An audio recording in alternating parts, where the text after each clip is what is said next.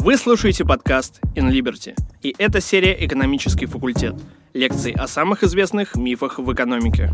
Миф седьмой. Зато у нас низкая безработица.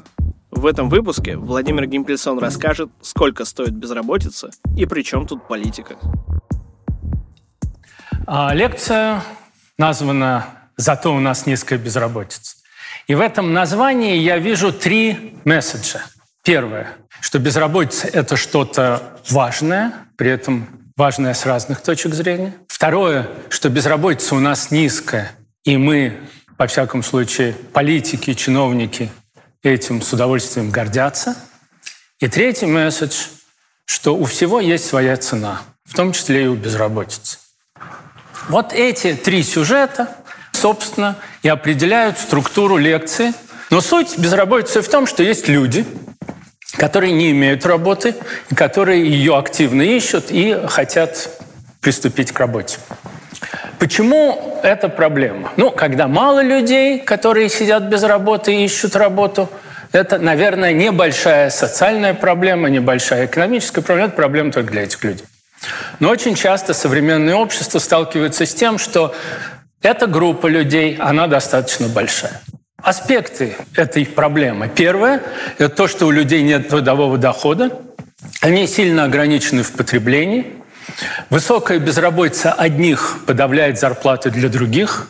Мне не будет мое начальство повышать заработную плату, если на улице полно желающих найти работу. Таким образом, безработица одних влияет на заработную плату других, тех, кто ее имеет. В результате это все влияет на доходы, это все влияет на бедность, на неравенство и так далее. Второй аспект проблемы связан с тем, что работа – это самореализация. И отсутствие работы снижает удовлетворенность жизнью, вызывает депрессию, массу-массу психологических социальных моментов. Эти аспекты безработицы начали исследовать еще в годы Великой депрессии. Э, было установлено очень отрицательное влияние безработицы на семью, на здоровье, на психологическое здоровье. Безработица вызывает самоубийство и так далее, и так далее, и так далее. Дальше проблема заключается в том, что есть люди, которые не работают, они могли бы работать, соответственно, они не производят ничего.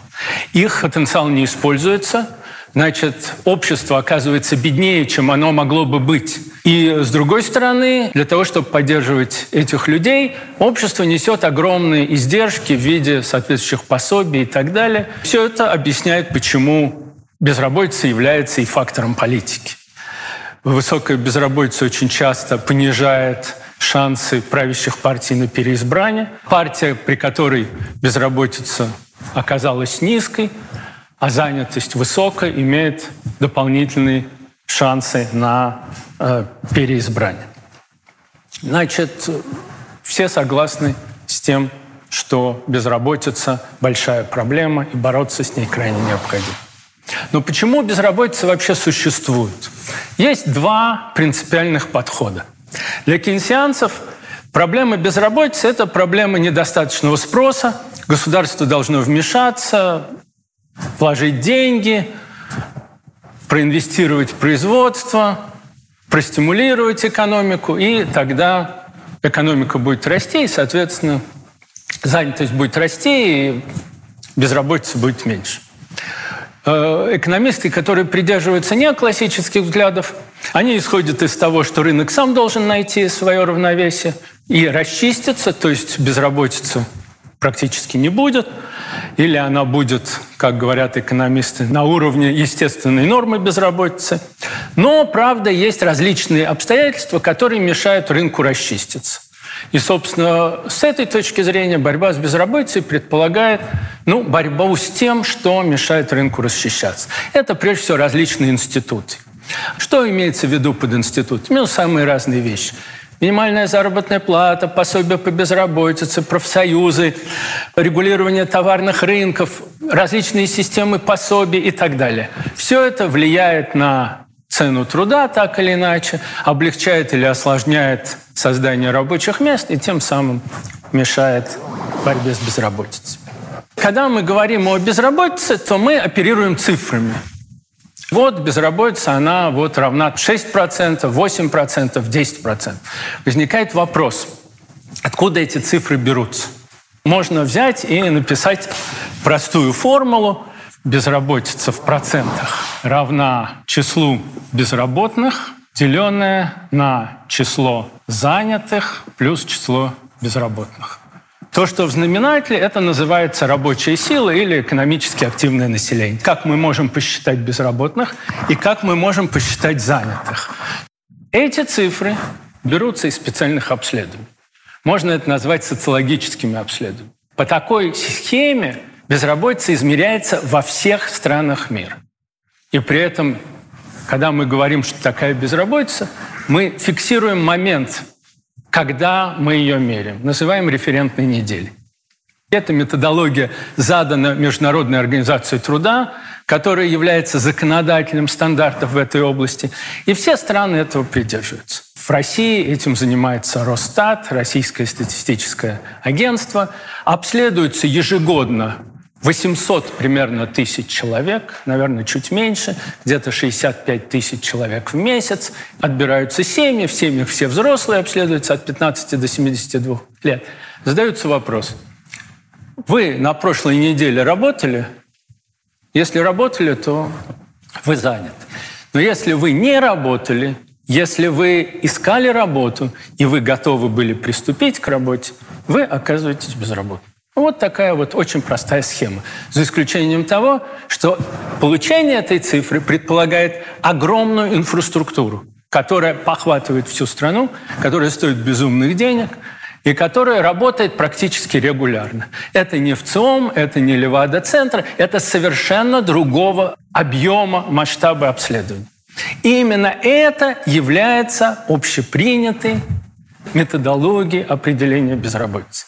Теперь э, перейдем к тому, а что мы имеем с безработицей у нас в стране. Вообще история российской безработицы очень интересна. Ну, понятно, в социалистической экономике безработицы нет, полная занятость, не хватает людей, а те, кто не работают, они тунеядцы, никаких пособий по безработице, естественно, быть не может, никаких обследований занятых, безработных быть не может. Потом начинаются реформы в 1992 году. Перед еще началом реформ общим таким ожиданием было, безработица должна быть очень-очень большой, очень высокой. К тому времени был опыт Польши, которая начала реформы в 1989 и очень быстро столкнулась с высокой безработицей.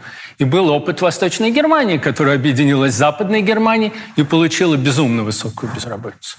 Учитывая ту структуру экономики, э, которая была в концу 80-х, и учитывая тот опыт, все, естественно, ожидали, что должна быть очень высокая безработица. Это влияло на то, как проектировались реформы, это влияло на то, какого рода политику государство выбирало.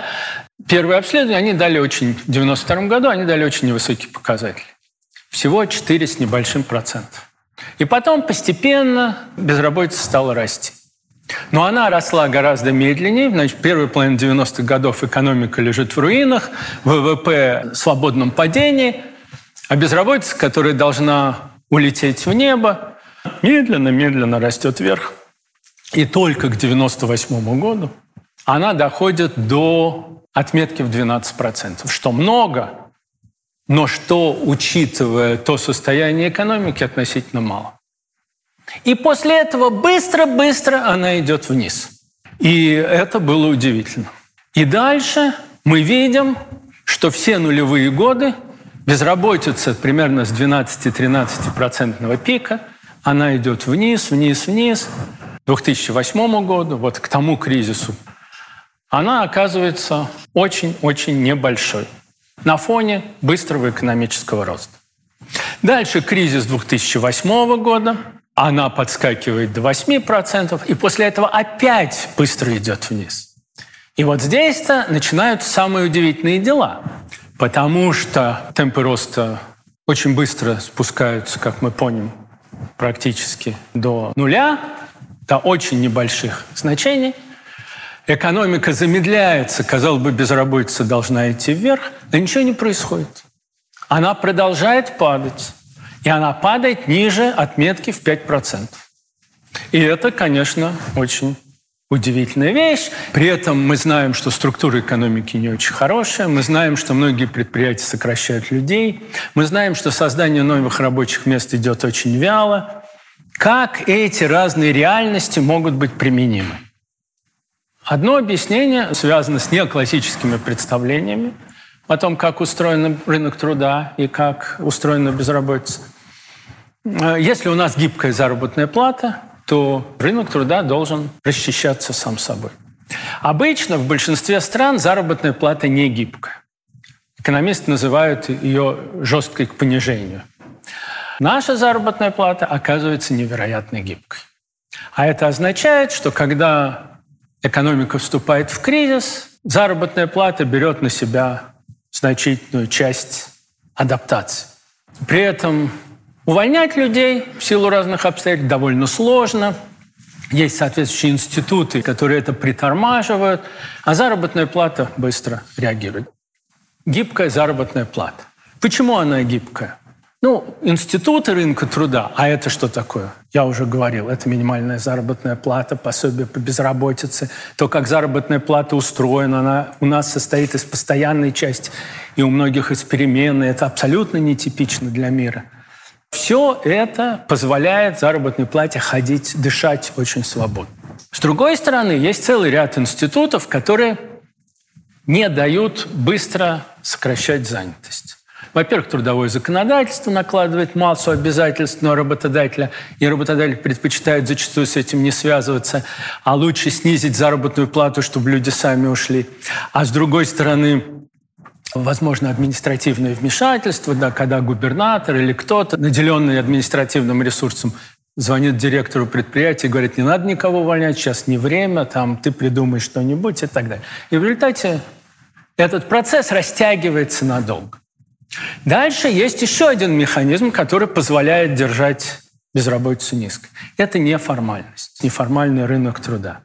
И здесь э, есть связь у этого явления, которое называется неформальная занятость, которое поддерживает занятость в целом, с тем, как устроены институты безработицы. А один из важнейших институтов, который на рынке труда действует, это пособие. Вообще, с одной стороны, пособие по безработице – это скучнейшая вещь. И многие экономисты, ну чего там этим заниматься? Это так неинтересно, так скучно, ну такое не мелкое, ну какое у нас пособие?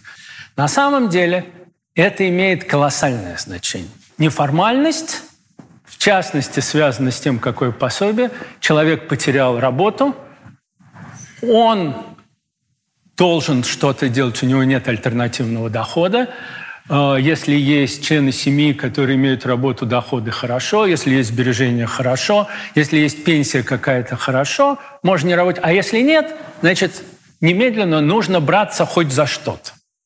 И тогда человек вспоминает, кто-то умеет делать ремонт, кто-то умеет кого-то подвести, кто-то умеет еще что-то. И вот это вот начинает разбухать неформальная занятость. И неформальная занятость отсасывает людей из формальной занятости, выступая в качестве заместителя безработицы. Вот этот самый институт, который является пособием по безработице, он начинает работать переключать. Когда мы смотрим на пособие, мы высчитываем такой коэффициент. Мы берем среднюю пособие и делим на среднюю заработную плату. В Германии он будет процентов 60. То есть пособие замещает примерно 60% заработной платы в начале срока безработицы, потом она может падать. Во многих европейских странах это 60, 70, 50, и это причина высокой безработицы там. У нас он составляет примерно сейчас там 8%. То есть очень-очень низкий низкое пособие, нет смысла идти в безработицу. Или безработица оказывается очень короткой. Я берусь за первую попавшуюся работу, которая мне попалась. Либо я ухожу с рынка труда и вообще не работаю, если у меня есть такая возможность. Либо я ухожу с рынка труда, я лежу дома, смотрю телевизор, читаю книжки, потом мне кто-то позвонил, а слушай, вот тут нужно что-то делать. Я хватаю шмотки, бегу это делать, я практически не пребываю в безработице. Значит, я мигрирую между этими состояниями. Вот э, так работает пособие. Но это ставит вопрос более общий. А как вообще люди движутся между разными состояниями на рынке труда? Значит, у нас есть три состояния. Занятые, безработные, неактивные. Неактивные – это те, кто не занят, не безработный. Ну, это пенсионеры, студенты, которые не работают и не ищут, домохозяйки и так далее. И вот эти три состояния, они связаны между собой потоками. Значит, если у нас есть информация о большой выборке людей за длительный период времени, и мы можем посмотреть, как положение людей во времени менялось, мы можем нарисовать такие потоки. И посмотреть, какая доля всего населения в этом возрасте перераспределяется таким образом. И мы видим, что основные масштабы перемещения, основные потоки идут между занятостью и неактивностью. Они обходят безработицу. Если мы такую же картинку построим для Великобритании, Франции, Германии, США, там, для любой большой страны или небольшой, для которой есть данные, мы увидим, что цифры будут совершенно другие. Большинство людей будут двигаться вот так. Занятые, безработные, занятые, безработные. А у нас они обходят безработицу. Почему? Одна из причин пособия. Неактивность является тоже важным обстоятельством, объясняющим низкую безработицу. И она играет особую роль на российском рынке труда. Теперь можно э, взять и попытаться нарисовать э, рынок труда немножко по-другому. Безработица – это бассейн, в котором по одной трубе люди поступают в пул безработных, а по другой они уходят. Два крана. Один кран – люди в безработицу поступают из занятости, другой кран – из неактивности. И, соответственно, часть людей уходит. Одна труба ведет из безработицы на рабочее место, то есть обратно в занятость, а другая в неактивность. Если мы сделаем соответствующий статистический анализ, то мы увидим, что уровень изменения безработицы у нас определяется исключительно тем, как вода идет из этих кранов. Представьте себе ванну, фиксированного диаметра отверстия, а краны, горячую, холодную воду мы можем крутить. Больше у нас больше воды, меньше у нас меньше воды. Так же и здесь. Если увольнять трудно, а пособие низкое, из этого крана вода литься не будет. Если пособие низкое, то те, которые сегодня находятся в неактивном положении, они тоже сюда переходить не будут. Определенный тип политики на рынке труда, направленный на то, чтобы безработица была низкой, заключается в том, чтобы минимизировать приток из этих двух кранов. Другой тип политики на рынке труда – заключается в том, чтобы не трогать эти краны, а обратить внимание вот на это, на создание рабочих мест. Мы не мешаем компаниям увольнять, но мы делаем все, чтобы создавались новые предприятия, новые фирмы, те, которые есть, эффективные, наращивали занятость, создавали новые рабочие места, осваивали рынки и так далее, и так далее. Вот эта политика на рынке труда преобладает, ну, скажем так, в европейских странах. Это вот два разных подхода, которые закреплены и в разных институтах, и в разных действиях. И понятно, что у нас отток постоянен, потому что пособие всегда низкое, но с другой стороны, у нас показатели создания рабочих мест очень низкие. Если мы хотим, чтобы у нас росла производительность, если мы хотим, чтобы у нас менялась э, структура занятости в сторону более конкурентной, более высокопроизводительной экономики, чтобы осваивались новые продукты, чтобы выходили на новые фирмы, выпускали конкурентоспособный продукт, нам нужно новые рабочие места, которые должны замещать старые. Этого не происходит. Социальная стабильность самое главное, создание новых рабочих мест. Это не стабильность, это другая политика. Мы вот движемся так, но это позволяет нам держать низкую безработицу. И, собственно, я перешел к третьему вопросу, что у безработицы есть цена. Ну, у всего есть цена. Мы знаем, что бесплатных завтраков не бывает.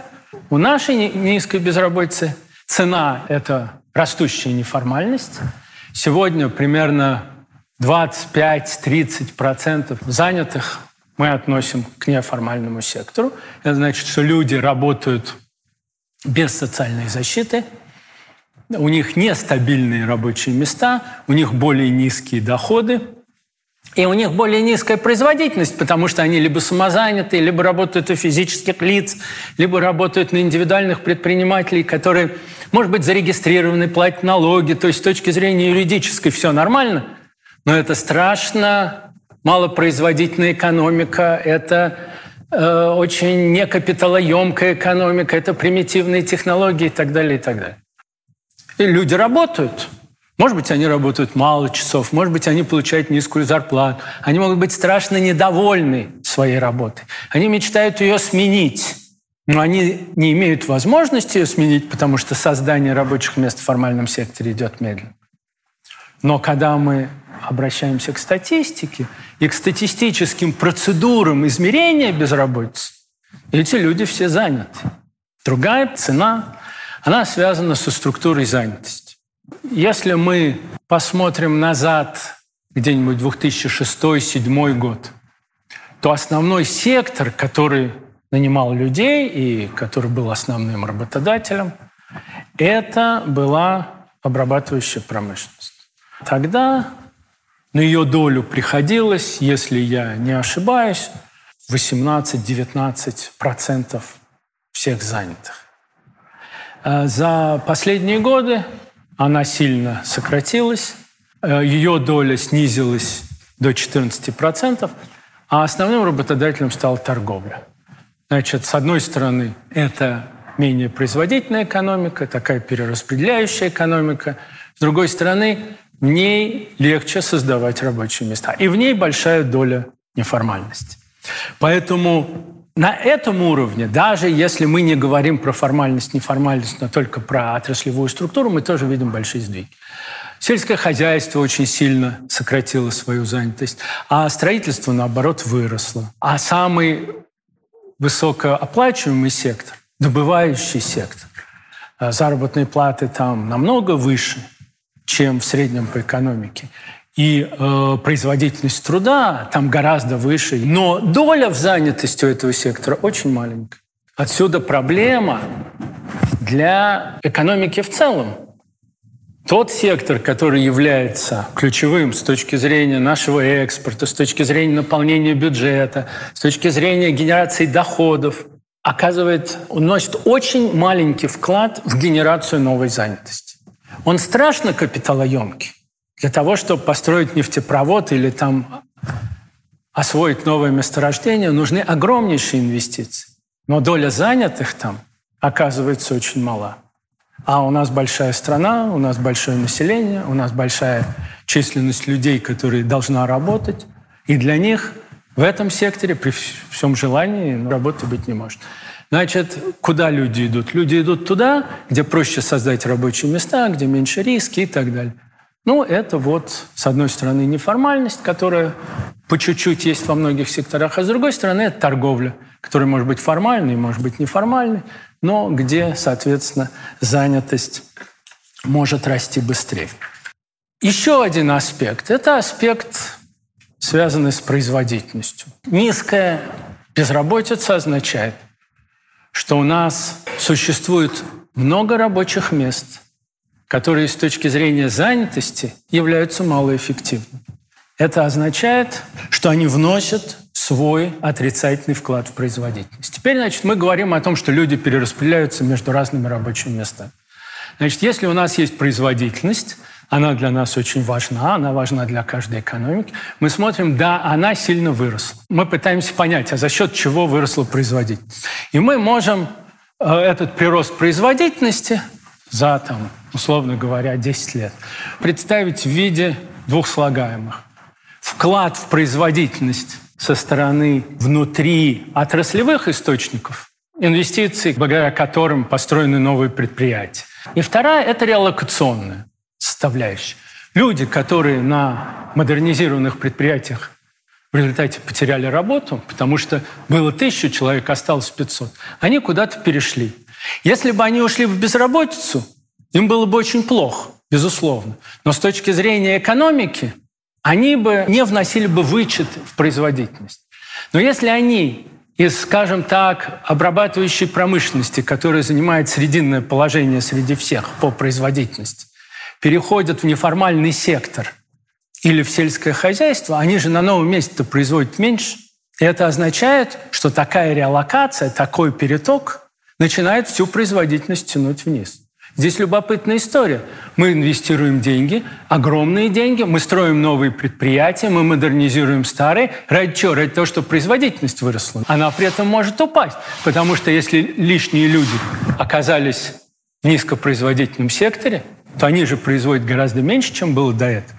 И здесь интересная вещь, что если мы смотрим, например, на страны Восточной Азии, э, Южная Корея, которая быстро росла, Тайвань, Сингапур, Э, Япония, теперь Китай. Вот вклад реалокации везде был положительный. А если мы смотрим на Латинскую Америку, то в большинстве стран эта реалокация оказывается отрицательной. А у нас ситуация более сложная. За нулевые годы в результате роста цен, рост производительности, отчасти наведенный ценами, он был очень большой – Реалокация межотраслевая давала большой плюс, но переток в неформальный сектор этот рост производительности подтормаживал. Если мы искусственно держим безработицу низкой, а занятость высокой, при том, что не создаем новые рабочие места, одним из аспектов цены низкой безработицы является низкая производительность. А является ли безработица в таком виде для нашей экономики сегодня ключевой проблемой? Ну, я, наверное, э, сказал бы, что нет, не является. А основной проблемой, я об этом уже говорил, является создание новых рабочих мест. Но создание и ликвидация – это как рождение и смерть. Не может быть создания без ликвидации. Дети рождаются. Происходит ли увеличение населения? Да, если смертность ниже, чем рождаемость. Но нет, если рождаемость превышает смертность. Но также и с рабочими местами. Для того, чтобы экономика развивалась, для того, чтобы благосостояние людей росло, надо, чтобы создавались рабочие места, и надо, чтобы они ликвидировались. И было бы большой ошибкой пытаться достичь одного за счет другого. Этот процесс создания и ликвидация рабочих мест, его можно назвать созидательным разрушением. Это термин Шумпетера. И мне кажется, что именно в этом и есть ключевая проблема экономики нашей, во всяком случае нашего рынка труда. И это гораздо более важно, чем просто гордиться низкой безработицей. Это был подкаст In Liberty. Больше лекций, текстов и других проектов на сайте inliberty.ru.